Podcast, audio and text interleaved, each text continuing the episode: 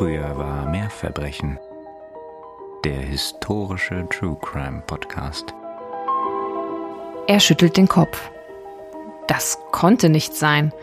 Zwölf Jahre lang kein Lebenszeichen und nun das. Er vergrub die Hände in den Manteltaschen, während er sich durch die Menschenmenge Londons schob. Voll, laut, dreckig. Wie immer. Darüber würde er nachdenken müssen.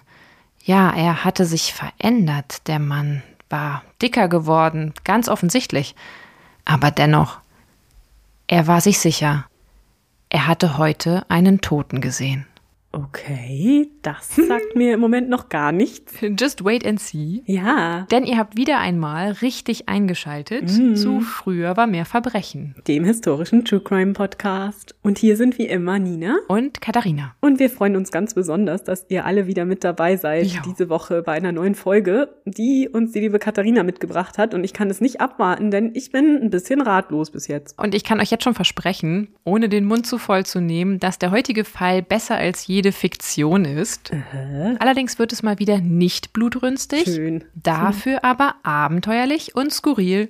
Und es geht wieder in Ninas Lieblingsepoche, nämlich ins viktorianische Großbritannien. Uhu. Ja, also ich bin gespannt. Also da ist ja jetzt meine Ehre angeknackst, ne, wenn ich noch nie was davon gehört Du habe. kennst den Fall hundertprozentig. Ich würde wetten. Denn dieser Fall heute, der bietet euch Schiffbruch, ein englisches Erbe, eine trauernde Mutter, die Definition von Identität und Identitätsraub, einen australischen Metzger sowie zwei der bekanntesten britischen Prozesse des 19. Jahrhunderts und den längsten der englischen Rechtsgeschichte. Ah, ja, ja, ja. Also es klingelt auf jeden Fall. Aber also mir fällt gerade kein Name ein. Während der Groschen kullert, so langsam fällt. will ich euch es verraten. Es geht in dieser Folge um den sogenannten Titchborne Clement, Ah ja. Den Anwärter von Titchborne. Aha. Ja, sehr spannend. Also ich habe davon gehört, aber ich weiß tatsächlich sehr wenig darüber. Ich glaube, ich habe vielleicht mal was darüber gelesen. Umso spannender.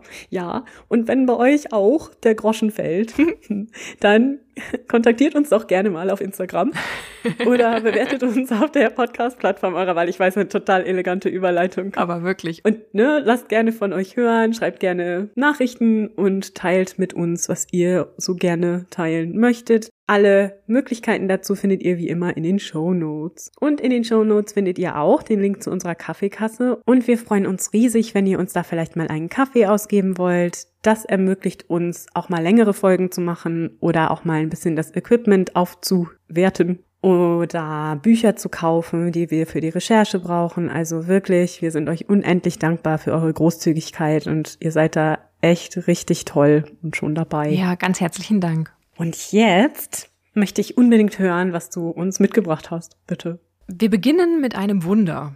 Oh, na ja, dann. Ja, Wenn es nur das Tiefstapeln kann ja jeder. Wir beginnen nämlich an Weihnachten 1866, an dem sich ein wahres Wunder ereignet. Wie passend zu Weihnachten. Roger Tichborne, der seit rund zwölf Jahren tot geglaubte Erbe der wohlhabenden adligen Familie Tichborne, ist doch am Leben und zurück nach London gekehrt. Mittlerweile nennt er sich jedoch nicht mehr Roger Tichborne, sondern Thomas Castro und verdient sein Geld, zwischenzeitlich scheinbar umgeschult, als Metzger in Australien. Äh, okay. Was jetzt erstmal wie eine sehr fehlgeleitete Arbeitslosenmaßnahme klingt. Ja, ich habe jetzt halt wirklich so tausend Fragen im Kopf, ne?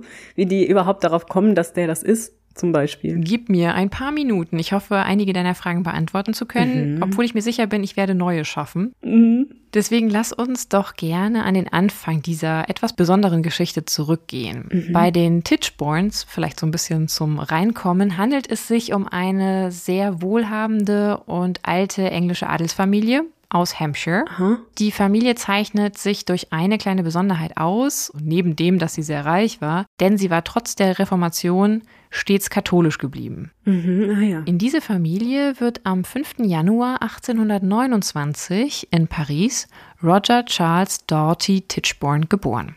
Er ist das älteste Kind von James Doughty Tichborne und seiner Frau Henriette Félicité Seymour, einer Halbfranzösin, die einer Affäre ihres Vaters mit einer Dame aus einer Nebenlinie der Bourbonen entstammen soll. Oh, also königliches Geblüt. Genau, wenn das stimmt. Und es ist wieder eine Henriette. Oui.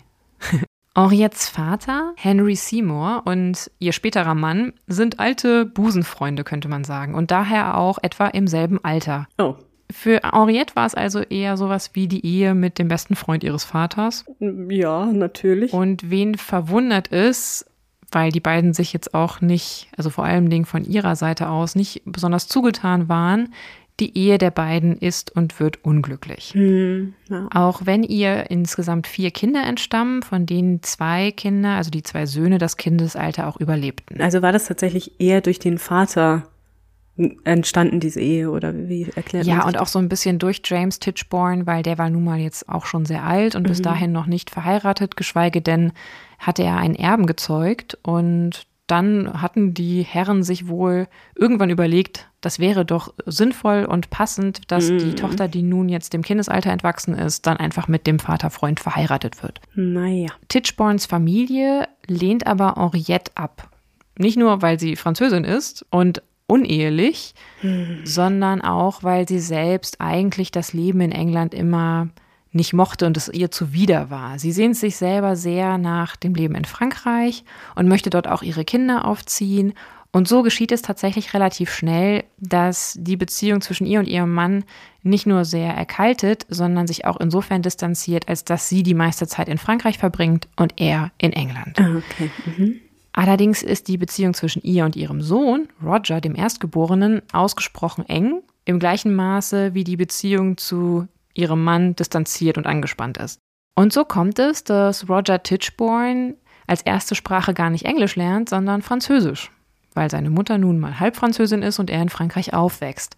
Vor allem in seiner Jugend soll er daher sehr schlecht bis gar kein Englisch gesprochen haben und auch noch sehr lange und soweit man weiß eigentlich Zeit seines Lebens einen sehr starken französischen Akzent gehabt haben. Naja.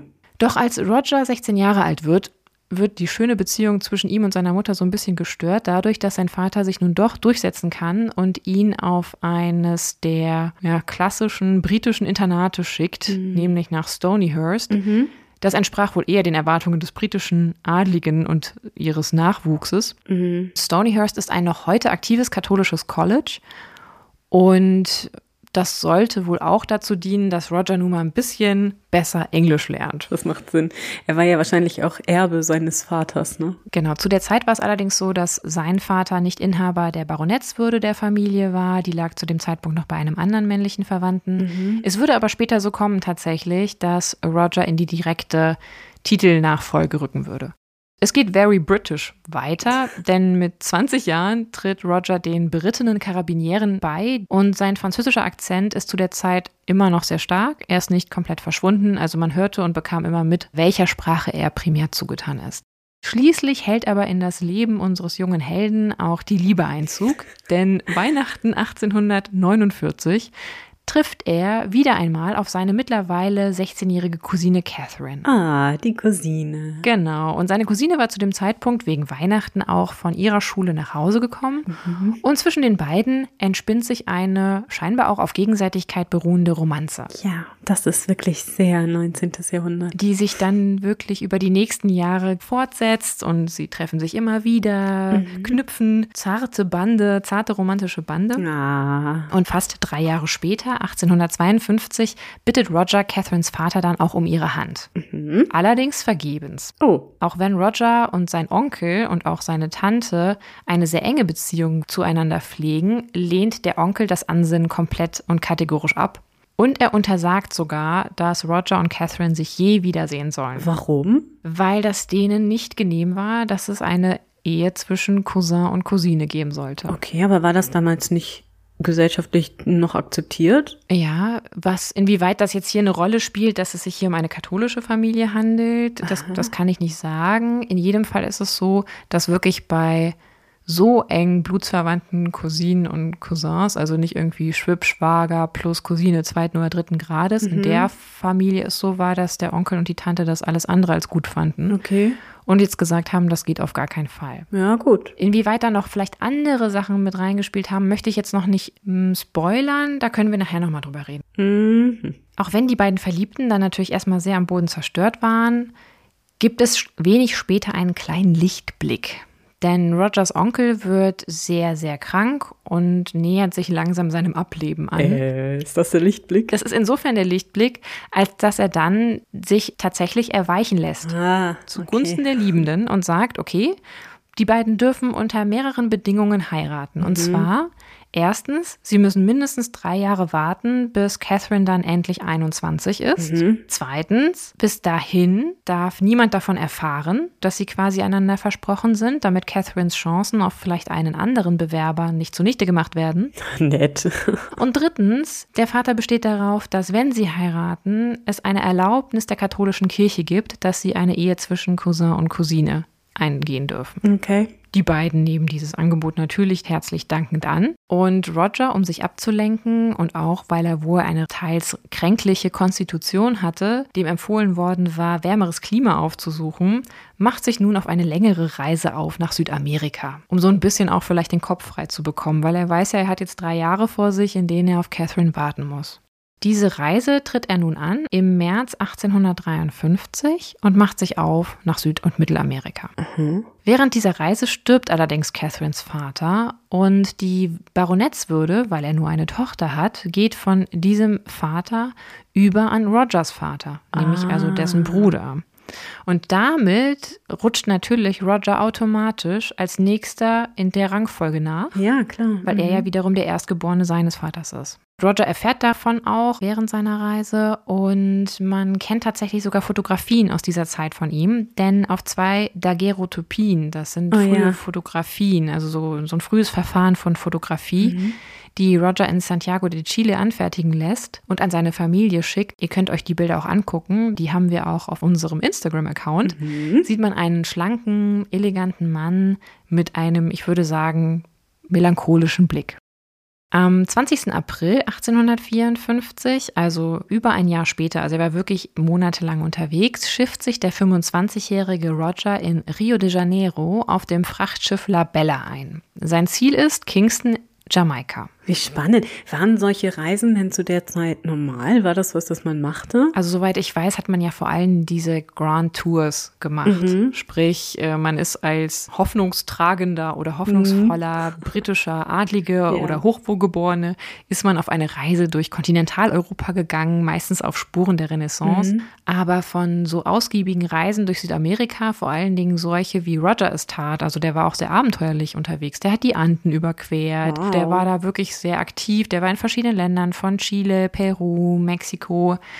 Und jetzt wollte er nun mal nach Jamaika. Ja, aber das ist ja Das ist mir in der Form nicht bekannt. Nee, genau. Das ist schon außergewöhnlich, glaube ich. Ne? Also, aber sehr sympathischer Charakterzug. Ja. So sehr er uns jetzt auch sympathisch scheint, Mhm. umso trauriger Oje. ist das, was jetzt passiert. Denn das Schiff, das er bestiegen hatte, wird sein Ziel nie erreichen. Oh. Und wenige Tage später stößt man auch auf das Wrack des Schiffes. Von irgendwelchen Überlebenden fehlt allerdings jede Spur. Mhm. Und man geht relativ bald davon aus, dass alle, die an Bord waren, auch ertrunken sind. Ja, es ist ja auch nicht so selten gewesen, solche Fälle, ne? Ja, und Rogers Familie wird auch darüber informiert, dass eher davon auszugehen ist, dass der junge Mann verstorben ist. 1855 wird er dann offiziell für tot erklärt. Aber seine Mutter, wir haben ja schon gehört, sie hatte eine sehr enge Bindung zu ihrem Sohn, kann und will das nicht akzeptieren. Sie versteift sich auf alles, was ihr als Strohhalm dienen kann. Also sie glaubt zum Beispiel auch Gerüchten, wonach ein Schiff die Überlebenden der Bella aufgelesen, gerettet und nach Australien gebracht habe. Okay. Und sie konsultiert eine Hellseherin, die ihr ebenfalls bestätigt, dass ihr geliebter Sohn noch am Leben ist. Ah, au. Als 1862 schließlich ihr eigener Mann stirbt und damit automatisch die Baronetswürde an Roger übergehen würde eigentlich, Ja. sofern er noch lebte, inseriert Henriette in internationalen Zeitungen auf der Suche nach ihrem Sohn. Naja, gut. Das ist jetzt auch nicht gerade so unmöglich, dass da jemand sich vielleicht einschleichen möchte, ne? Ja, und es wird noch besser, denn neben der kapitalen Belohnung, die sie auslobt, erwartet den verschollenen Roger, sofern er denn auftaucht, zudem mit seinem Erbe ein jährliches Einkommen von 20.000 Pfund. Auch bescheiden. Ein ziemlicher Anreiz, leider auch für mögliche Hochstapler. Hm, ja, leider. Aber Roger hatte doch noch einen jüngeren Bruder, oder? Genau, und der kommt jetzt ins Spiel. Der Alfred, der jüngere Bruder von Roger, wird durch den Tod des Vaters und durch das Verschwinden genau seines älteren Bruders, beziehungsweise dessen vermutlichen Tod, Mhm. nun zum Titelträger. Henriette gibt Alfred aber wohl ziemlich unmissverständlich zu verstehen, dass dies nur eine Zwischenlösung sein könne, Wow. denn Roger würde ja wieder auftauchen. Ja, das ist Total ja nett, nett. von Mutti. Mhm. Und Alfred, und ich kann es ihm nicht ganz verdenken, nutzt seine Chance jedoch aus vollem Herzen, so Ja. viel kann man sagen, denn ihm gelingt es, in nur vier Jahren zweimal bankrott zu gehen Oh. und dann zu sterben. Nein. Nur wenige Monate vor der Geburt seines eigenen oh Sohnes. Gott, also es ist natürlich nicht lustig, aber es ist ein bisschen, ja. Und an diesen Sohn geht dann 1866 der Titel auch weiter, als er geboren wird. Ah ja. Aufgrund dieser mehrfachen Bankrotterklärung des jungen Alfreds muss Titchborne Park, der Stammsitz der Familie, seitdem vermietet werden. Na gut, vielleicht hatte er ja auch sowieso schon solche Tendenzen und deswegen wollte Mutti nicht so gerne, dass er der neue Baron wird. Das mag sein, aber natürlich weiß man auch nie, inwieweit er davon geprägt war, wie er erzogen wurde, weil er gemerkt hat, dass vielleicht sein älterer Bruder permanent bevorzugt wurde, zumindest von der Mutter. Ja, das kann durchaus sein. Noch im November 1865, also noch vor seinem Tod, vor Alfreds Tod, kommt Lady Titchborne über eine Anzeige in Australien in Kontakt zu einer Vermisstenagentur, der Arthur Cubitt's Missing Friends Agency, Okay. Die in ihrem Auftrag auch dort nach Roger suchen lässt. Ihr müsst euch vielleicht noch mal ins Gedächtnis rufen, dass England ja bis circa 1868 StraftäterInnen nach Australien verband sich dort zu der Zeit also auch eine Menge Menschen aufhalten, die jetzt nicht ein großes Interesse daran haben, ihren Namen preiszugeben und die teils sehr häufig auch ihre Namen änderten, sobald sie den australischen Kontinent betraten. Auf das Aufspüren dieser Person hat sich Cubits Firma spezialisiert. Ja, das war damals wirklich noch sehr anders da in Australien. Wir erinnern uns an die Gatton Murders. Ja. Da war das ja noch anders, ne? was wir ja damals mit Wildwest-Atmosphäre umschrieben hatten. Das war aber ja schon das weiterentwickelte, in Anführungsstrichen. Also Ja. da war wirklich noch Mord und Totschlag teilweise, glaube ich, so von den, also würde ich es einschätzen, ne? Mhm. Mhm. Und in dieser Annonce, die dann geschaltet wird von dieser Agency, gibt es nicht nur eine kurze Beschreibung des gesuchten Rogers, sondern diese Annonce enthält auch folgenden Hinweis, den ich euch nicht vorenthalten möchte. Ich zitiere, auf Deutsch natürlich übersetzt von mir selber. Eine beträchtliche Belohnung wird jeder Person ausgezahlt, die Informationen über das Schicksal von Roger Charles Titchborne liefern kann. Oh. Ja, das ist also schon ein ziemlich offenes Tor für Ja. jeden, der auch nur ansatzweise das Bedürfnis hat, in die Fußstapfen von Roger Titchborne zu treten, obwohl er selber vielleicht nicht Roger Titchborne ist. Naja, und auch für jeden, der Lust hat, sich einfach mal in die Geschichte einzuklinken, ne? Also du kannst ja auch einfach erzählen, du hättest den gesehen. Wenn wir im Theater wären, würde ich jetzt sagen, Auftritt Thomas Castro. Denn tatsächlich stößt die erwähnte Agentur auf einen australischen Anwalt, der von einem bankrotten Metzger berichtet mit Namen Thomas Castro aus der Kleinstadt Wagga Wagga in New South Wales, der selbst eine Pfeife besitzt mit den Initialen RCT und behauptet, ein größeres Vermögen in England zu besitzen. Ah ja. Also es ist nicht ganz aus der Luft gegriffen, oder hat der Anwalt Nein, sich nein, das, das ist nicht ganz aus der Luft gegriffen. Und unter Druck der Agenten, die nun losgeschickt werden von der Agentur, gesteht dieser Metzger dann auch, Roger Titchborne zu sein. Naja, aber was gibt's denn da zu gestehen? Wollte er sich verstecken oder was ist seine Aussage? Das wird suggeriert. Aber Okay. gedulde dich noch ein bisschen.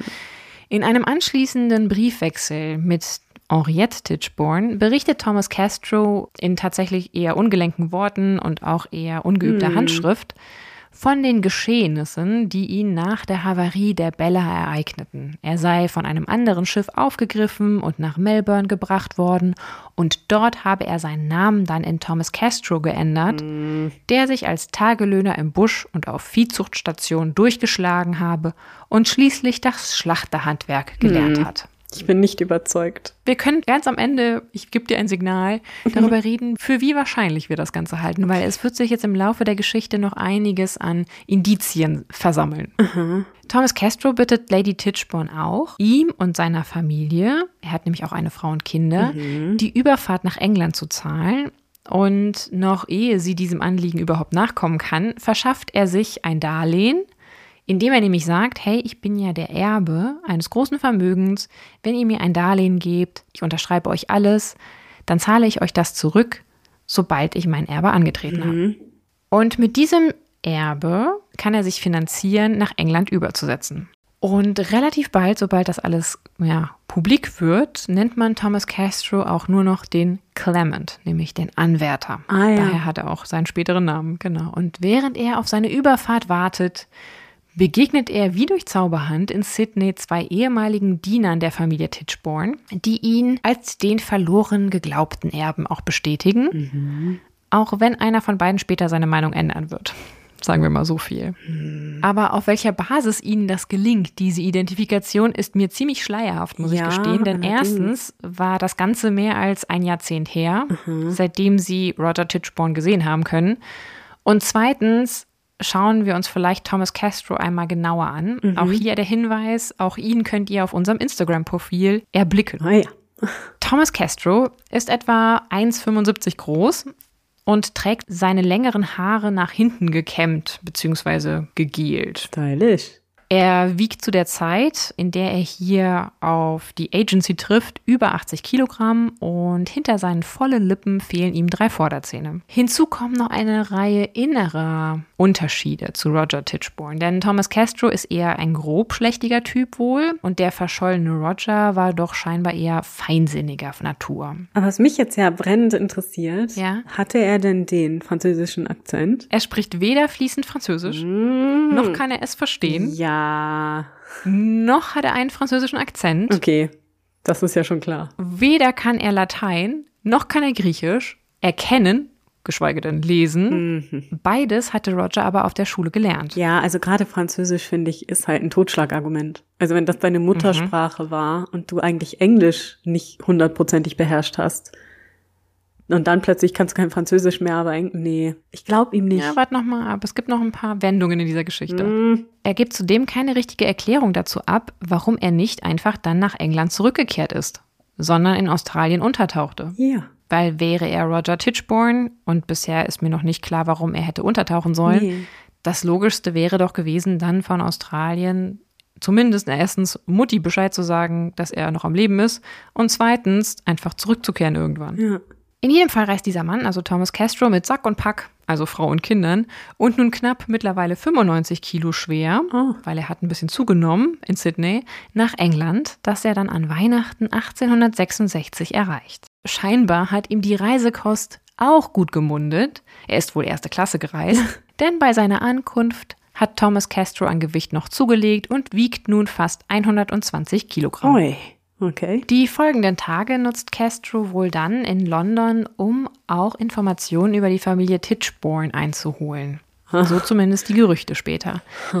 Im Januar 1867 begibt er sich dann zur ersten Wiederbegegnung mit Lady Titchborne, also seiner vermeintlichen Mutter, nach Paris. Doch statt sich euphorisch in die Arme zu fallen, wird es ein Wiedersehen am Krankenbett, denn Castro soll recht malat mit einem Tuch über dem Antlitz da niedergelegen haben, Ah. als er seine vermeintliche Mutter in einem verdunkelten Raum empfängt und als sie ihn dann berührt und sich nach seinem Wohlbefinden erkundigt, dann zeigt er sein Gesicht. Und Orient Titchborne fällt ihm um den Hals und sofort will sie ihren Sohn, ihren totgeglaubten Sohn, wiedererkannt haben. Ja, das ist so traurig, wenn man das sich auch so gut vorstellen kann, Ja. ne? wie sie sich so danach sehnt und dann, ach, Und du darfst auch nicht vergessen, das kann man vielleicht jetzt an dieser Stelle schon sagen, auch wenn sich die Geschichte noch deutlich weiterentwickelt.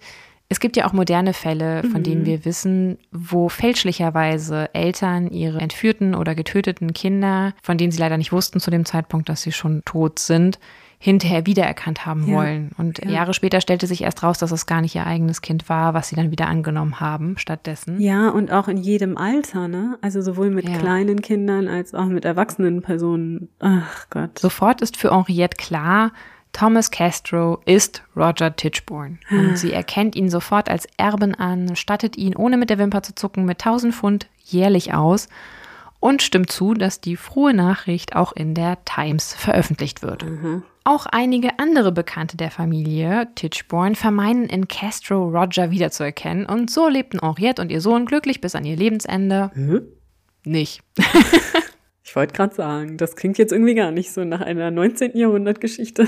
So kommt es leider nicht. Schauen wir mal ganz kurz, wie sich denn Henriette Tichborn und auch die anderen Unterstützer das Ganze erklären. Ja, Nämlich, wie unbedingt. kann das sein, dass dieser Mann nun Roger Tichborn ist? Ja, das würde mich jetzt auch mal interessieren. Das basiert größtenteils auf der rassistischen Annahme leider, Oh. Die wieder einmal sehr viel über die viktorianische Weltanschauung verrät, Mhm. dass man wie die Menschen werde, unter denen man lebe. oh nein, oh ouch. Und sie erklären es sich damit, wenn ich nun mal unter rohen. Menschen lebe und Verbrechern, dann werde ich auch so. oh. Und so erklären sie sich das Ganze, dass das mit diesem Mann passiert ist. ah. Mhm. Und man fragt sich natürlich auch, was Henriette dazu bringt, unabhängig von dieser Annahme, in Castro ihren Sohn zu sehen, Mhm. falls er es nicht wirklich war. Und darüber reden wir am Ende nochmal. Es gibt eigentlich meiner Meinung nach zwei Möglichkeiten. Entweder ist sie so verzweifelt darauf fixiert, dass ihr geliebter Sohn zu ihr zurückkehrt, Mhm. dass sie es sich im Grunde selber einredet, oder sie will sich an ihrer kalten und englischen Schwiegerfamilie rächen, Ja, okay. weil sie deren Erbe dadurch natürlich an jemand Fremden herausgibt. Aber würde sie das machen? Denn es wird dann doch wahrscheinlich ihr eigener Enkel, also der Sohn von Alfred, quasi wieder enterbt, oder? Wie geht das dann? Genau. Ja, und ich weiß nicht, ob man das machen würde. Also, ne? Ich tendiere tatsächlich auch eher zur Erklärung 1, also dass sie sich das wirklich selbst, sie wollte es einfach, dass es so ist. Ja. Aber wie auch immer, Lady Titchborn versucht in jedem Fall rührend, die aus ihrer Sicht teils verschütteten Erinnerungen ihres Sohnes zu stimulieren. Sie zeigt Thomas Castro, so wie ich ihn einfach im Verlauf jetzt weiter nennen werde, damit ihr ihn immer identifizieren könnt in meiner Erzählung, einige Habseligkeiten von Roger und erzählt ihm von bedeutenden Ereignissen im Leben von ihrem Sohn und auch manche anderen Familienfreunde, wie etwa Rogers alter Arzt, schließen sich schnell Henriettes Einschätzung an. Auch für sie steht mit Thomas Castro Roger Tichborn vor ihnen. Was wurde denn aus seiner Verlobten, aus der guten Catherine? Die hatte zwischenzeitlich geheiratet. Ah. Okay, ja gut, kann man ja auch nicht verübeln, ne? Genau. Und ihrer Meinung nach war Thomas Castro nicht Roger Tichborn. Mhm. Der Arzt der Familie untersucht auch den Anwärter und stellt eine Genitalfehlbildung fest, die gerüchteweise wohl auch Roger Tichborn besessen habe. Mhm. Ob es sich jedoch wirklich um dieselbe handelt, kann nie nachgewiesen oder bewiesen werden. Ja, es ist ja auch ein weites Feld, ne? Über die Fehlbildung von Thomas Castro wissen wir relativ detailliert Bescheid, weil das auch später noch Thema werden sollte in der gesamten Geschichte. Wir wissen allerdings nicht genau, womit wir es bei Roger Tichborn zu tun haben. Also es gibt später Erzählungen, dass er gehänselt worden sei, zum Beispiel in seiner Zeit beim Heer. Wir wissen aber nicht, ob das wirklich aufgrund der gleichen Fehlbildung war oder vielleicht einer ähnlichen oder vielleicht hatte er auch einfach nur Pech mit seinen Kameraden. Ja, aber was, wüsste das nicht der Familienarzt? Der sagt halt, es würde sich um die gleiche handeln. Wir wissen aber nicht, ob der Arzt nicht gesagt hat, hey, ich mache da jetzt nochmal plus zwölf Jahre. Naja. Der war ja kein Spezialist für Genitalfehlbildung, sondern der hat sich vielleicht gedacht, okay, vielleicht kann die sich auch in zwölf Jahren so entwickeln. Das können wir natürlich nicht ausschließen. Vielleicht hatte einfach nur Roger Tichborn links ein besonders ausgeprägtes Skrotum, ja. Und später hat dann der Arzt sich erinnert, ah, da war doch was, hm, vielleicht hat sich das ja so entwickelt. Wir wissen halt nicht, wie konkret oder wie ähnlich die beiden Genitale sich waren.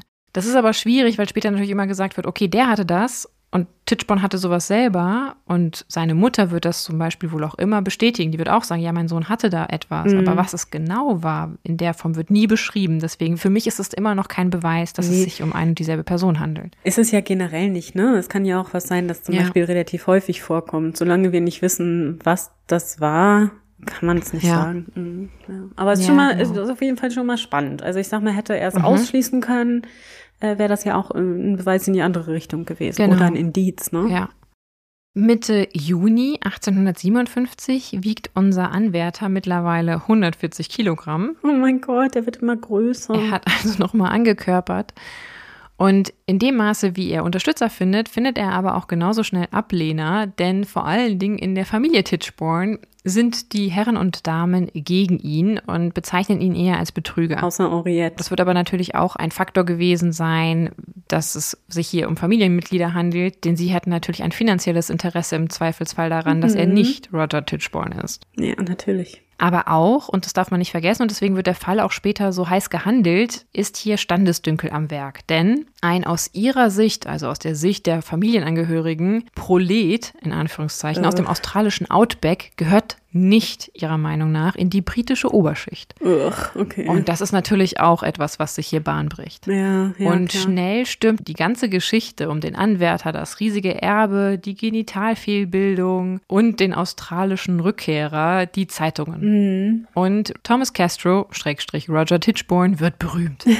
Doch die glückliche Wiedervereinigung der resistenten Mutter und ihres Sohnes währt nur kurz, denn ein Jahr nach Castros Auftauchen stirbt Lady Tichborne im Oh. März 1868. Hm, Naja, zumindest ist sie in dem Glauben gestorben, ihren Sohn wiedergefunden Ja. zu haben. Hm. Damit verliert Castro aber alle Geldquellen, über die er zu dem Zeitpunkt verfügt. Und bis zur Anerkennung seines Erbes und seiner Position übernimmt eine Gruppe örtlicher Hampshire-Adligen seine Finanzierung, die nämlich an ihn glaubten und davon ausgingen, dass er irgendwann das Erbe antreten kann. Wie wurde denn sowas festgestellt? Das ist einfach eine ganz tolle Sache. Das kann man nämlich vor Gericht machen. Ah, ja. Noch kurz vor Henriettes Tod hatten die beiden versucht, Thomas Castro offiziell anerkennen zu lassen, nämlich vor Gericht. Mhm. Vor Gericht erzählt er und sagt er aus, dass er nach seiner Ankunft in Melbourne im Juli 1854 entschieden habe, so dort zu bleiben und als Thomas Castro weiterzuleben und auch bei einem gewissen William Foster gearbeitet habe. Dort habe er auch die Bekanntschaft eines gewissen Arthur Orden gemacht, der ebenfalls aus England stamme. Auch später seien sich die beiden Männer immer mal wieder über den Weg gelaufen und 1865 habe er sich dann als Metzger in Wagga Wagga niedergelassen. Okay. Das ist deswegen wichtig und deswegen erzähle ich es auch. Das brachte ihm nicht die erhoffte Anerkennung, aber es sind wichtige Informationen, die später einige neue Wendungen in den Fall brachten. Denn die skeptischen Familienmitglieder der Titchborns streben nun selber auf Basis dieser Aussagen an Nachforschungen an, vor allen Dingen um diese Aussage zu verifizieren, beziehungsweise, naja, nicht zu verifizieren. Und sie können tatsächlich William Fosters Witwe auftreiben, diesen ersten Arbeitgeber in Australien. Mhm. Die kann sich aber an keinen Mann mit Namen Thomas Castro erinnern. Ja. Sie erkennt allerdings auf einer Fotografie, die ihr gezeigt wird, den ominösen Arthur Orton. Ach, Auf dieser Fotografie war aber der Mann abgebildet, den wir bisher als Thomas Castro kennen. Okay. Und die Bewohner von Wagga Wagga erinnern sich an den Metzger Castro, der wiederum aber erzählt habe, in Wapping, London, sein Handwerk gelernt zu haben. Mhm. So, also wird ein Detektiv engagiert und Wapping ist passenderweise, weil es ja zu uns passt, im East End in London.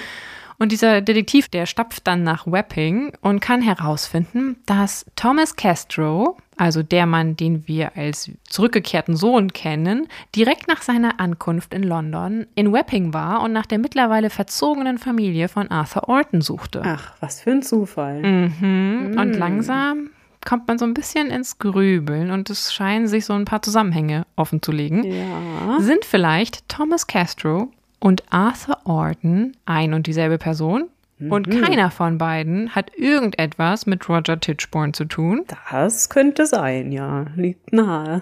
Beging vielleicht ein Hochstapler hier einen kapitalen Fehler, indem er seine ehemalige Familie versuchte zu finden? Das erfahrt ihr in der nächsten Folge. Genau, und jetzt Cliffhanger. Bevor wir das tatsächlich, glaube ich, ziemlich sicher klären können, zumindest meine Vermutung, gucken wir uns doch mal ganz kurz an, wer war denn dieser Arthur Orton, der jetzt plötzlich auftaucht? Der wächst in Wapping im Londoner East End auf, verlässt seine Heimat im Alter von 18 Jahren und geht zur See. Und so gelangt er auch nach Südamerika Ach, wie unser Roger Tichborne, ehe er nach einem Zwischenstopp in seiner alten Heimat 1852 nach Australien aufbricht. mhm. 1857 versiegen allerdings alle Spuren von Arthur Orton.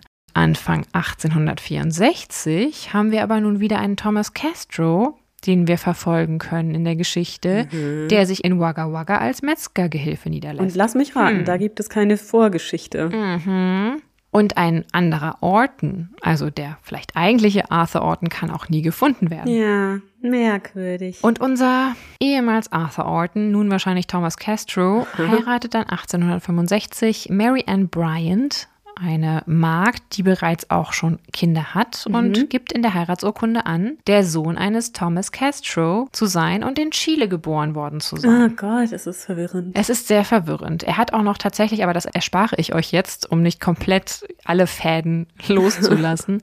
er hat auch noch weitere Namen verwendet, vermutlich. Mhm. Aber ich gehe mal davon aus und halte es für sehr sicher, dass Thomas Castro und Arthur Orton ein und dieselbe Person sind. Ja, das macht Sinn. Ob sie was mit Roger Tichborne zu tun haben, das besprechen wir gleich noch. Mhm. Arthur Ortons Familienmitglieder, die man später noch auftreiben konnte, stritten aber immer ab, dass Castro Arthur Orton sei. Na gut, Allerdings soll Castro ihnen auch Geld bezahlt haben. das wollte ich auch gerade sagen. Da ist es ja nicht Ja. unwahrscheinlich, dass da auch, äh, ne, gewisse Mittel geflossen sind. Mhm.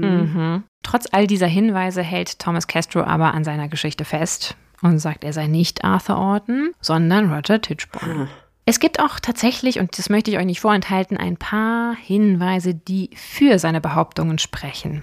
Erstens, er kann einige Grundrisse von Familienhäusern der Tichborne beschreiben und kennt auch so ein paar Insider-Witze. Ah. In Klammern würde ich jetzt tatsächlich sagen, ehrlich gesagt, auch das kann er erfahren haben, nachdem er in Kontakt mit Familienmitgliedern getreten ist. Könnte er den Roger getroffen haben? Das ist zum Beispiel auch möglich, Mhm. dass die sich begegnet sind in Südamerika. Mhm. Und vielleicht, dass er daher das Ganze wusste, weil Roger war ja, wie wir schon gehört haben, sehr lange dort auch unterwegs. Genau, und gerade solche Sachen würde man ja vielleicht auch Freunden oder Bekannten erzählen, ne? Also, keine Ahnung, ja, und dann sind wir da immer ins Wohnzimmer gegangen, da musste man durch den Flur oder so, ne? Also solche, solche Dinge. Ja, genau. Und dann eben, auch meine Mutter hat auch schon immer den, diesen Witz gemacht. Also das, das kann ich mir schon vorstellen. Mhm. Dann gibt es noch ein paar Narben, die der Hausarzt der Titchborns wiedererkennen will. Also er sagt, oh, der Roger, der hatte da auch so Narben. Ich frage mich allerdings hier auch, wie konkret und wie medizinisch-wissenschaftlich sauber wurden die Narben nachgehalten von dem Naja. Hausarzt. Ich kann mir nicht vorstellen, dass er wirklich eine Topographie der Haut von Roger Tichborne hatte, wo er sagen konnte, okay, zwei Zentimeter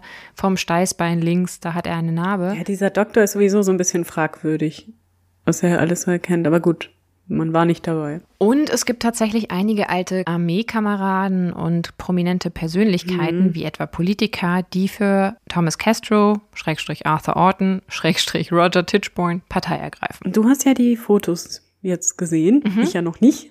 Also sehen die sich denn ähnlich? Ja, Okay. die sehen sich tatsächlich ähnlich, da komme ich aber gleich noch zu. Aber nur eine Ähnlichkeit macht dann natürlich noch keine Identität. Ne? Nee, aber wenn sie sich jetzt so gar nicht ähnlich sind oder, oder sagen wir mal fast nicht ähnlich sehen würden, dann, Ja. ähm, na, man könnte ja viel noch erklären damit, dass er vielleicht ähm, etwas angekörpert hat. Mm, Das ändert ja ein Gesicht auch gewissermaßen, mm, Ja. so die Form. Aber wenn, also, ob da so eine Grundähnlichkeit vorhanden ist, das würde mich jetzt mal interessieren. Hat mich so ein bisschen stutzig gemacht, dass er dauernd so ankörpert. Mm, Das ist ja vielleicht auch Methode, ne? Ich bin mir nämlich nicht ganz sicher, ob das nicht Methode war, um wirklich sein Aussehen so ein bisschen stärker noch zu verschleiern. Ja.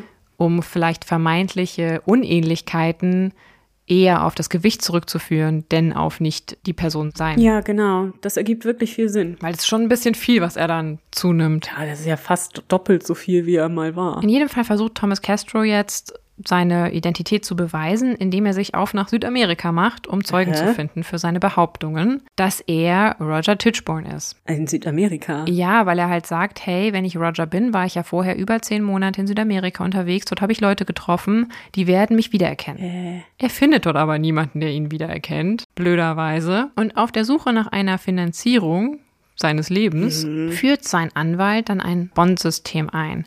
Das heißt, man konnte Schuldscheine kaufen für 100 Pfund und deren Wert sollte man dann später von Castro wiederbekommen, sobald er sein Erbe antritt. Zusammen Ja. mit den Zinsen. bin mir nicht so sicher, ob das so die beste Investition ist. Schließlich ist es aber den Familienmitgliedern der Tichborns echt zu blöd. Ja. Also die bringen dann am Ende Castro vor Gericht und zwar in einem Verfahren, das eigentlich sich vor allen Dingen gegen einen derzeitigen Mieter von Tichborne Park wendete. Und dieser Zivilprozess, der im Mai 1871 beginnt und bis zum März 1872 dauern sollte, hat auch die Aufgabe, nämlich Castros Anspruch auf das äußerst umfassende Erbe zu klären.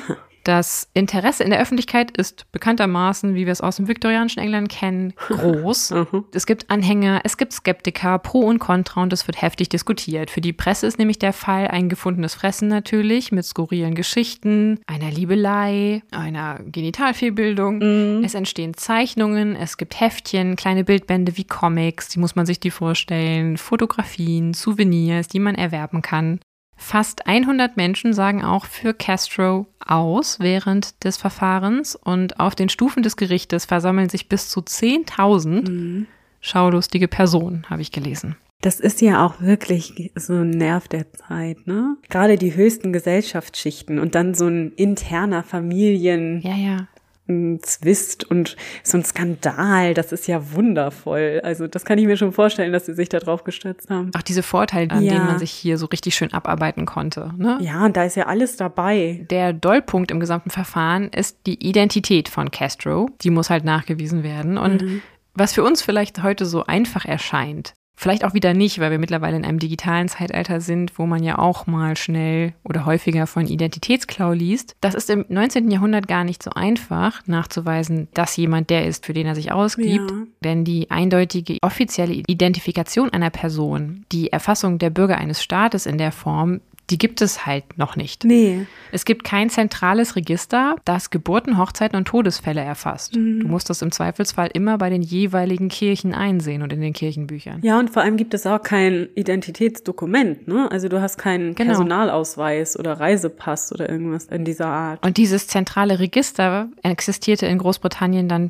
erst seit 1836. Alles, was vorher sich ereignete, also sprich die Geburt von Roger, ist hier noch nicht erfasst mit 1829. Aha. Und die Erfassung dieser Daten wird auch erst seit 1874 verpflichtend. Es gibt, wie du sagst, zu diesem Zeitpunkt keinerlei Identitätsdokumente auf der Insel. Es gibt damals auch keine verpflichtende Wehrpflicht, die auch wiederum dazu dienen könnte, Daten erfasst zu haben. Es gibt teilweise vereinzelte Pässe, aber wir wissen tatsächlich, dass Roger keinen besaß.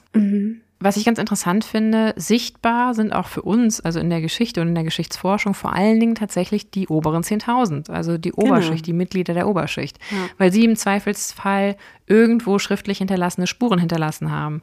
Alle anderen Menschen leben im Verborgenen. Ja. Es gab ja auch kein Melderegister oder sowas. Also Genau, gibt es ja immer noch ja. nicht tatsächlich in Großbritannien, was ich immer noch merkwürdig finde. so als mit meinem deutschen Hütchen. Und bei diesen schon erwähnten Daguerreotypien handelt es sich um die letzten bekannten bildlichen Abbildungen von Roger Tichborne. Und hier versucht man nun im Verfahren Ähnlichkeiten oder Unähnlichkeiten zwischen Castro und Tichborne zu erkennen, um darüber vielleicht irgendwie nachzuweisen, dass er es nun ist oder nicht ist. Aber hier muss man sagen, auch wenn es Ähnlichkeiten gibt, wie gesagt, schaut euch gern die Fotografien mal an und schreibt uns drunter unter den Post, was ihr davon haltet. Die Größe des Mannes ist ähnlich und auch die Haarfarbe ist zumindest vergleichbar. Im volleren Gesicht von Thomas Castro kann man, wenn man möchte, das schlanke Gesicht von Roger Tichborne erahnen. Also es gibt eine visuelle Ähnlichkeit. Es gibt auch scheinbar Muttermale und Narben, haben wir ja schon gehört, die vergleichbar sind. Ebenso gibt es wohl bei beiden in irgendeiner Form ein besonderes Aussehen der Genitalien. So.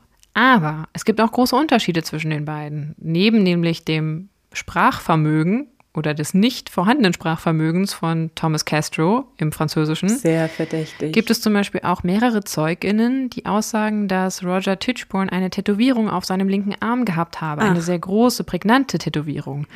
Jetzt ist es aber so, dass Thomas Castro diese nicht besitzt. Ja. Und er hat auch an gleicher Stelle keine Narbe, die erklären könnte, warum das Tattoo nicht mehr vorhanden ist. Mhm. Ja. Und es sagen wirklich mehrere Zeugen aus. Hinzu kommt auch noch, dass Castro behauptet später, mit seiner Cousine Catherine auch sexuell verkehrt zu haben. Diese streitet es aber rigoros ab und sagt, das war nicht der Fall. Gut, sie ist mittlerweile auch verheiratet und wir wissen ja, was das für eine Ära war. Also sowas stritt man in jedem Fall besser ab. Aber sie will zum Beispiel auch nicht bestätigen, wahrscheinlich aber auch, weil sie natürlich ihre Ehre retten möchte, weil das könne sie nur bestätigen natürlich, wenn sie ihn auch mal nackt gesehen habe, dass Roger Tichborne eine Genitalfehlbildung gehabt habe. Ja, gut.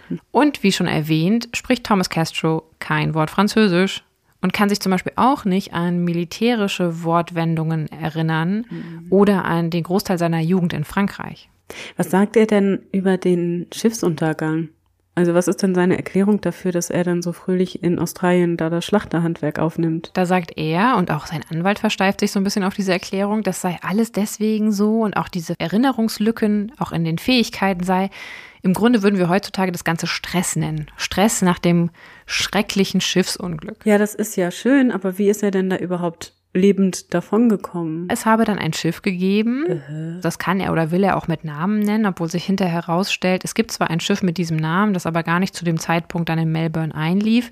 Das habe ihn aufgegriffen, mit nach Melbourne genommen und dort habe er sich dann niedergelassen. Scheinbar immer noch geprägt und traumatisiert von diesem Schiffsunglück. Ja, das müsste ja relativ einfach zu klären sein. Äh, mal dieses, die Mannschaft, einem Mitglied der Mannschaft dieses Schiffes finden und fragen, ob man da so ein Typen aufgelesen hat. Ne? Ja, es ist blöd. Er sagt dann natürlich auch Namen von den ganzen Leuten, denen er auf diesem Schiff begegnet sein möchte. Der Witz ist, diese Männer gibt es alle, nur die waren auf dem Schiff, mit dem Arthur Orton nach Australien kam. Ah. Und es war ein anderes Schiff. Also er benutzt die Namen scheinbar der Männer, die er als Arthur Orton auf dem Ursprungs, auf dem anderen Schiff kennengelernt hat, mit dem er nach Australien segelte. Ja. Aber auf dem Schiff, das er nennt, was ihn aufgenommen haben soll als Roger Tichborne, gibt es niemanden mit diesen Namen. Und da kann sich auch niemand dran erinnern. Nicht, dass mich das jetzt besonders wundert. Aber es gibt ja keinen anderen Zeugen außer ihm für diese Geschichte. Ja, und und es ist nicht besonders glaubwürdig, gerade eben auch vor dem Hintergrund dieser, ja, dieser Belohnung in Anführungsstrichen, ne, dass er halt dann dieses gewaltige Erbe antreten kann, das ihn ja im Grunde auf dem Silbertablett serviert wird. Ja. Und wenn du halt so ein bisschen so aussiehst wie der, dann ist man ja schon fast eingeladen und dann, ja, also ich kann es ihm fast nicht verdenken. Also nicht, dass ich sowas tun würde natürlich, aber das ist jetzt ein relativ einfacher Betrug. Also ich, ich nehme das mal stimmt. an, dass es einer war. Ne? Ja, obwohl dann manche sagen, dass sie deswegen glauben, dass es wirklich sich hier bei Thomas Castro um Roger Tichborne gehandelt hat, weil ja niemand so eine weite Reise auf sich nehmen würde, wenn er weiß, es könnte sein, dass er scheitert. Ja. Da bin ich mir aber ehrlich gesagt nicht so ganz sicher. Also erstens glaube ich, kann es hier gut sein, dass er sich am Anfang so ein bisschen reingequatscht fühlte, weil natürlich auch die Agentur und vielleicht auch der Anwalt ein finanzielles Interesse daran hatten, ihn als Roger Tichborne zu identifizieren. Mhm. Ne? Weil im Zweifelsfall haben die dafür auch ein paar Mark 50 gekriegt ja, als Belohnung. Und zweitens, wenn dich jemand da so reinquatscht, und dann denkst du, ah, so richtig zu verlieren hatte er auch nichts. Wenn ihr euch mal anguckt, es gibt auch Bilder von der, naja, Hütte ist es schon nicht mehr, in dem Verschlag, in dem er mit seiner Frau und den Kindern lebte. Ja. Und er wollte vielleicht eh zurück nach England, wenn es sich hier um Arthur Orton handelt, dann kann das für ihn vielleicht sogar bedeutet haben, zwei Fliegen mit einer Klappe zu schlagen. Vielleicht dachte er, okay, wenn das schief geht, ganz ehrlich, dann gehe ich halt zurück zu meiner Familie. Genau, das denke ich auch, dass es der beste Ausweg aus dieser Situation war. Denn man darf ja nicht vergessen, dass jetzt jemand, der da in Australien war und der da unglücklich war, aus welchen Gründen auch immer, damals nicht einfach nach Hause fahren konnte. Also das hätte der niemals bezahlen können, der saß da fest. Ja. Und alleine schon dafür hätte es sich wahrscheinlich gelohnt, das Risiko einzugehen. Ne? Ich mein, ja, und dann ist er halt auch noch erste Klasse ja. gefahren und konnte noch ein bisschen Kilos ankörpern. Also ja. von daher, hm, ich finde zumindest nicht, dass es so abwegig ist, dass man das nur machen würde, wenn man wirklich Roger Tichborne ist. Das finde ich auch nicht. Im Gegenteil. Nachdem die Jury äußert genug an Beweisen und Aussagen gehört zu haben und gegen den Anwärter urteilen mhm. möchte, lässt der Richter tatsächlich Thomas Castro auch sofort wegen Meineid festnehmen und ins Newgate-Gefängnis werfen. Okay, das ist jetzt blöd gelaufen. Das war jetzt quasi ein totaler Satz mit X. Das führt aber sofort dazu, dass die Bevölkerung, vor allen Dingen die Bevölkerung, die nicht zum Adel gehört, mit absoluter Empörung reagiert. Ach. Denn viele sehen in Castro einen Mann, dem man sein ihm zustehenden Rang verwehren möchte. Ach, spannend. Und viele hatten das Gefühl, dass nämlich es sich hier wirklich um Roger Tichborne handele und nur weil die selber so vorurteilsbehaftet seien im englischen Adel, wollen sie ihm das verwehren, was ihm eigentlich zusteht, weil er nun ja ein Arbeiter ist. Oh, verstehe. Also weil er so aussieht und sich so genau. verhält wie ein Mensch aus der Arbeiterklasse. Ah, ja, so habe ich gar nicht gedacht, ne? Nicht, dass ich das glaube, aber ich kann den Gedanken nachvollziehen. Und gerade in der Zeit, wir haben ja schon öfter darüber geredet, was hier in der britischen Gesellschaft schwelt zu der Zeit. Und auf ja. der anderen Seite gibt es eine Oberschicht, in der es scheinbar zu der Zeit häufiger Ängste gab vor, in Anführungszeichen, australischen Rückkehrern, Mhm. die verkleidet als einer von ihnen zurückkehren und sich breit machen in England. Einer von ihnen. Und diese Angst, die ehemaligen Strafgefangenen, die man rübergeschifft hat, die sind vielleicht nun dort auch vielleicht durch den Goldrausch zu Geld gekommen, den es ja auch gab, den australischen Goldrausch, zu Geld gekommen und kommen zurück und äh, schleichen sich dann ein, so ganz perfide in die britische Oberschicht. Also das ist Ja. auch so eine ganz komische Angst, die ich nicht nachvollziehen kann, aber die vielleicht auch hier ein bisschen erklärt. ja. Und diese beiden Weltanschauungen, ne? die Angst, etwas abzugeben von dem Status, den man hat, und auf der anderen Seite diese aufbegehrende Arbeiterschicht, die das Gefühl hat, endlich mal einen, einen Status zu entwickeln, die langsam alphabetisiert wird, die versucht, sich selber eine Identität zu geben und auch eine Wertschätzung. Die hat das Gefühl, sie wird hier extra ferngehalten von dem, was ihr zusteht. Am Beispiel dieses Thomas Castro. Und im April 1872 kommt Castro dann auch auf Kaution frei. Ihm steht aber natürlich nun ein Verfahren wegen Meineid in Aussicht. Und er macht sich sofort daran, Geld zu sammeln für seine Verteidigung, denn er hat ja nichts. Und wieder gelingt es ihm, hochrangige Unterstützer um sich zu scharen, die das Ganze finanziell unterstützen. Und im Strafverfahren, was nun kam, vom April 1873 bis Februar 1874, wird Castro dann angeklagt. Und hier soll festgestellt werden, ob Castro Roger Tichborne ist, beziehungsweise halt nicht ist und er damit Meineid begangen hat, also gelogen. Und bis heute ist dieses Verfahren eines der längsten Gerichtsverfahren in der Geschichte des Vereinigten Königreiches. Ach, Die Anklage und die Verteidigung versuchen nun auf die modernsten oder zu dem damaligen Zeitpunkt modernsten forensischen Techniken zurückzugreifen. Es gibt 215 Zeuginnen, die von der Anklage vorgeladen werden und die verneinen, dass Thomas Castro Roger Tichborne sei. Die Staatsanwaltschaft beauftragt auch einen Handschriftenexperten, der ganz klar nachweisen kann oder zumindest aussagt, es gäbe eine Ähnlichkeit zwischen der Handschrift von Arthur Orton und Thomas Castro, aber nicht zwischen der Handschrift von Thomas Castro und Roger Tichborne.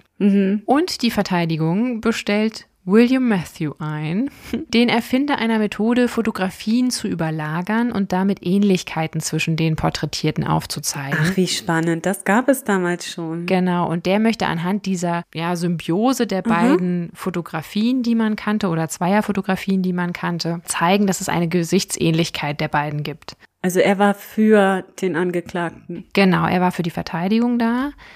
Aber ehrlich gesagt weiß man natürlich nicht, wie ist das Foto von Thomas Castro entstanden? Hat er vielleicht extra so posiert, dass er den bekannten Fotografien von Tichborne ähnelt? Weil man Ja. wusste, man hat nur diese zwei Daguerreotypien, die man nehmen kann. Wann ist denn das Foto gemacht worden von Thomas? Das weiß ich nicht. Aber dadurch, dass er einen ähnlichen, wirklich ganz ähnlichen Gesichtsausdruck auf dem Foto hat, gehe ich fast davon aus, dass es extra dafür gemacht wurde. Ja, das würde auch eigentlich Sinn ergeben, denn er wird sich Ja. wahrscheinlich als Schlachter da in Melbourne nicht so ein Foto geleistet haben. Ne? Also es wird ja aus der Zeit danach stammen. Mhm. Nein, es ist der gleiche Winkel zum Gesicht und es ist auch der gleiche Lichteinfall und die Pose ist die gleiche. Also ich gehe schon davon aus, dass das Foto extra dafür angefertigt wurde. Ja, und auch das, ne, werden damals ja auch nicht irgendwie das Hindrehen haben können. Also das musste man wahrscheinlich extra. Ja, okay. Nichtsdestotrotz gibt es schon eine gewisse Ähnlichkeit zwischen den beiden. Ich finde das total interessant, dass man das damals schon machen konnte. Das wusste ich nicht. Das Verfahren wendet man ja tatsächlich heute noch manchmal an, ne? dass man Ja. solche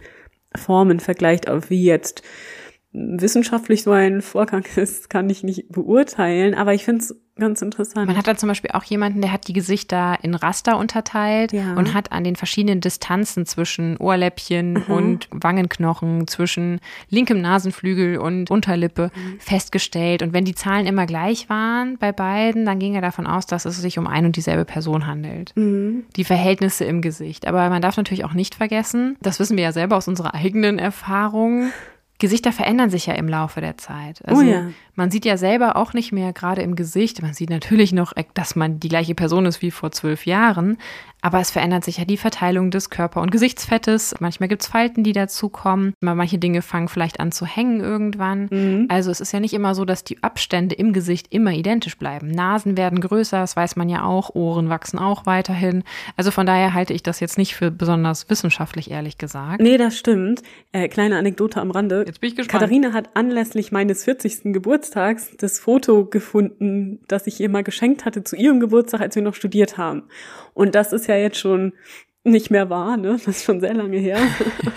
und da mussten wir beide wirklich sehr lachen, denn wir sehen da ganz anders aus. Aber es ist schon witzig, sich zu sehen, wie man so aussah Ja. ähm, früher. Und ähm, ja, also das ist durchaus nicht das Gleiche. Man würde nicht unbedingt sagen, das ist jetzt die gleiche Person. Und da würde ich mit dir wetten, dass wenn ich da jetzt quasi deine Distanzen im Gesicht vergleiche, Mhm. die Strecken im Gesicht, die du hast, mit dem Gesicht, was du jetzt hast, dass es einfach nicht identisch Nee, wäre. In manchen ich, ja. vielleicht schon, aber nicht in allen Punkten. Und Kollagen baut sich ab mit der Zeit etc. Mhm. pp. Hier ist es auch noch so, dass halt ein Thomas Castro deutlich mehr Fett im Gesicht hat als ein Roger Tichborne. Mhm. Am Ende beschließt das Gericht vor lauter vermeintlicher Beweise, diese Art der Beweise auszuschließen. Und zwar, weil das Gericht der Meinung ist, diese böten zu viel Möglichkeiten für technische Manipulation. Mhm. Das ist natürlich nicht ganz ungerechtfertigt, ehrlich Ja. gesagt.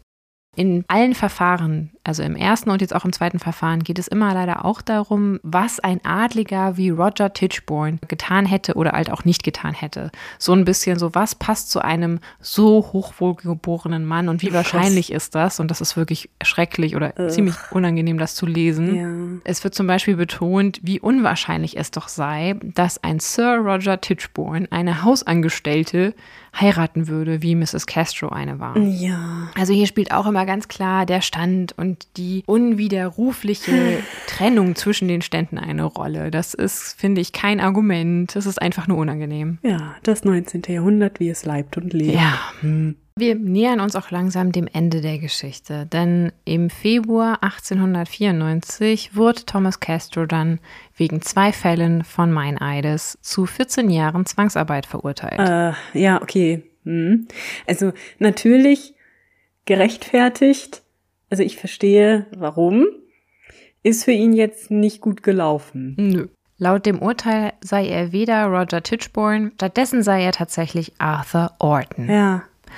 Und dieses Urteil, genauso wie seine Inhaftierung, löst großen Unmut in Teilen der Bevölkerung aus. Für sie wurde Castro sein Recht verweigert. Zehn Jahre später wird Thomas Castro dann vorzeitig aus dem Gefängnis entlassen. Mittlerweile ist er tatsächlich ziemlich erschlankt wieder. Er wird zwar noch versuchen, als Attraktion in Musikhallen und Zirkussen sein Geld so ein bisschen zu verdienen. Ach man, das, hm, ja. Es ist wirklich eine traurige Geschichte. Er wird dann 1885, also ein Jahr später, auch noch gestehen, gegen Geld allerdings, doch nicht Roger Tichborne zu sein. Mhm. Dies wird er später aber wieder revidieren Mhm. und all seine Versuche, sich eine Existenz aufzubauen, scheitern. Ja. Am 1. April 1898 stirbt er in London und er ist mittellos zu dem Zeitpunkt.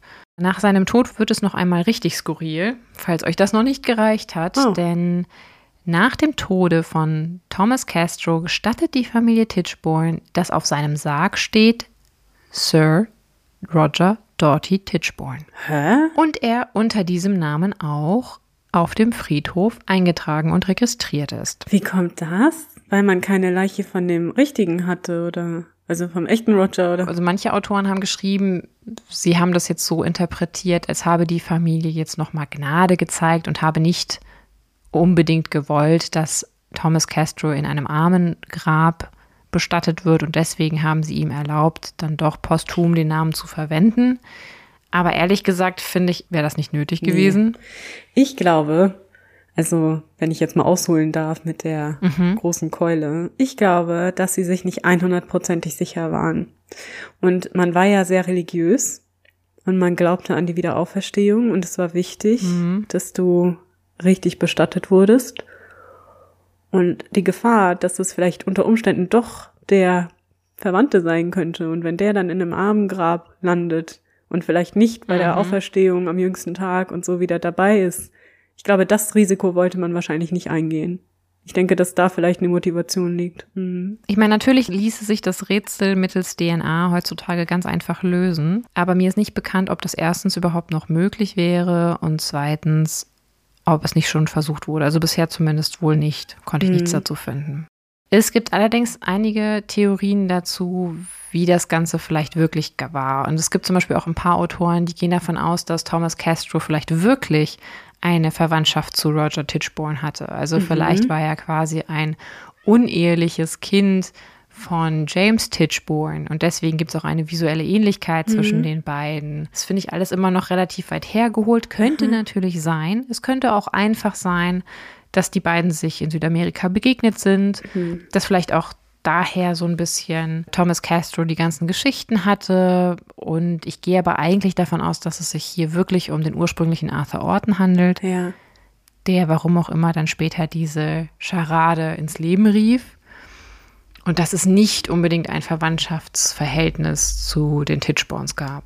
Nee, das glaube Obwohl ich. es natürlich nicht unmöglich ist. Das wäre schon ein ziemlich großer Zufall. In jedem Fall ist meiner Meinung nach die Geschichte auch eine Metapher auf die Unterschicht gegen die dominierende Mhm. Oberschicht. Sie wurde später auch Inspirationsquelle für viele Künstler. Es gibt Bücher darüber, es gibt Filme, es gibt Theaterstücke. Aber wirklich ergründen kann man die Geschichte eigentlich bis heute nicht. Hm. Und vermutlich, und das ist meine Vermutung, starb Roger Tichborne bei dem Schiffsunglück der Ja, La Bella leider. und konnte leider nicht zurückkehren oder gerettet werden und war vielleicht ja vorher mal einem gewissen Arthur Orton auf seiner Reise in Südamerika begegnet. In jedem Fall, auch wenn die Geschichte vor allem eine Scharade ist, finde ich, ist sie auch eine Geschichte über eine Mutter, die nicht loslassen kann. Das finde ich auch.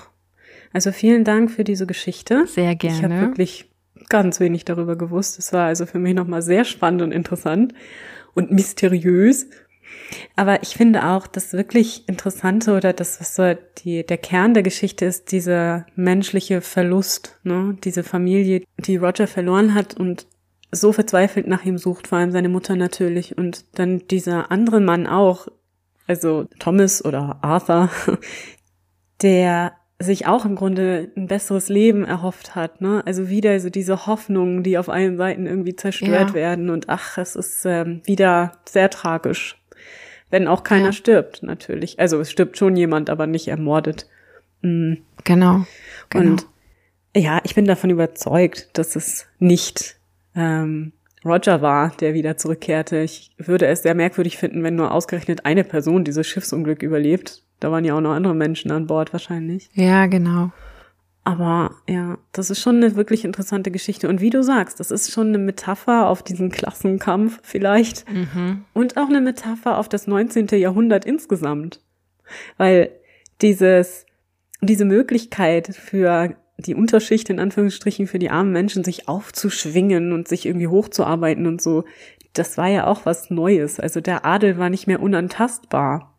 Und das Ja. war beiden Seiten bewusst. Und dass daraus natürlich ein Spannungsfeld entsteht, ist klar. Und das spiegelt sich ein bisschen in diesem Fall. Also ja, hochinteressante Geschichte. Umso interessanter finde ich es ja auch, dass eigentlich ja bis heute in England der Standesdünkel noch so ausgeprägt ist. oh ja, also ganz es, hat ja, es ist ja wirklich nie gelungen, nee. den zu durchbrechen. Nee, das ist wirklich so. Das ist ganz merkwürdig für uns, weil wir das so gar nicht kennen, aber Ja. das ist äh, schon eigenartig, ja. Wo man sich fragt, was haben sie in den letzten über 100 Jahren denn gemacht? Ne? Ja. Also wenn es da schon zu so einer, ja, einer prosperierenden oder zumindest sich im Anfang von einem Aufschwung befindenden Arbeiterschicht handelt, was ist dann danach passiert? Mhm. Ich meine, Schichten gibt es oder soziale Gruppen gibt es in jeder Gruppe oder größeren Ja. Gruppe, das ist, glaube ich, normal, ne? Aber das kannst du wahrscheinlich auch gar nicht verhindern. Aber du kannst es auch nicht vergleichen. Es ist nicht das Gleiche wie bei uns zum Beispiel mit Arm und Reich. Das ist nicht das Gleiche. Es ist wirklich eine, ja, so eine Glasdecke, durch die du nicht Ja. kommst, weil du nicht da reingeboren bist. Also du kannst da Ja. auch nichts dran machen. Und jeder, wenn das ein Lord oder eine Lady ist, das ist heute noch so, der, der würde nie sich abgeben mit den gleichen Leuten wie ich jetzt oder du. Das ist, Mhm. Das ist eine andere Welt. Heute noch. Ich glaube, dass der Unterschied ist, dass es gab nicht diese Revolution bei denen. Also das heißt, die, die haben sich halt irgendwann so geeinigt. Ne? Man hat so ein Friedensangebot äh, gemacht und geschlossen und so. Mhm. Und dann im Laufe der Weltkriege und so weiter war das, hat sich das alles irgendwie zementiert und etabliert. Während bei uns und natürlich auch weiter im Osten und anderen Teilen Europas berühmterweise das Ganze ein bisschen mehr mit auf Köpfe hauen und so ausgegangen ist und das dann halt, ja, abgeschafft wurde, in Anführungsstrichen. Ja. Und es ist auch, du definierst dich so sehr darüber. Das ist schon witzig. Ich bin, konnte da teilweise als Deutsche auch gar nicht mitreden. Denn Dann ging es nur darum, auf welche Schule man gegangen ist, wen man kennt, ob man denn auch irgendwie das, ne, also das, das ist sehr, sehr wichtig. Ja. Ihr seht, das äh, 19. Jahrhundert bietet einige Anknüpfungspunkte für uns. Und Ja. wir werden bestimmt noch einmal dorthin zurückkehren. Vielleicht ja schon nächste Woche, Nina. Nein. Hm. Nächste Woche verschlägt es uns an den Anfang des 20. Jahrhunderts.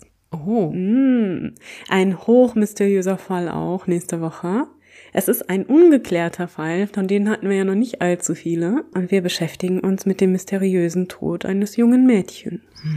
Da bin ich jetzt schon sehr gespannt und freue mich sehr darauf. Ich hoffe, ihr auch. Ich hoffe, ihr habt eine Meinung zu Roger und oder Thomas. Schaut bitte gerne auf unserem Instagram-Kanal vorbei Ja, und gerne. teilt uns eure Meinung mit. Mhm. Und dann freuen wir uns auf das nächste Mal, Genau, hier bei uns, bei Früher war mehr Verbrechen. dem historischen True Crime Podcast.